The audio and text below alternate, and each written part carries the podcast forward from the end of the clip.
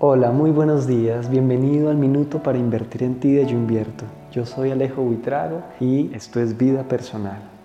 En el día de hoy te quiero hablar del humor. ¿Qué es el humor?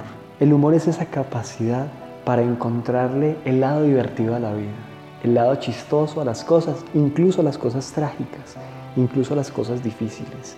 El humor tiene una capacidad de desencapsular o desbloquear la mente en algunos momentos difíciles un chiste que sea de humor sano y no ofensivo puede ayudar a romper el hielo, puede ayudar a que una conversación se desbloquee, a que una situación se desdramatice. Entonces, ¿cuán útil puede ser el humor en muchas situaciones de la vida? Cuando estamos atorados en una relación, atorados en un negocio, atorados en alguna situación. Utiliza el humor, ríete.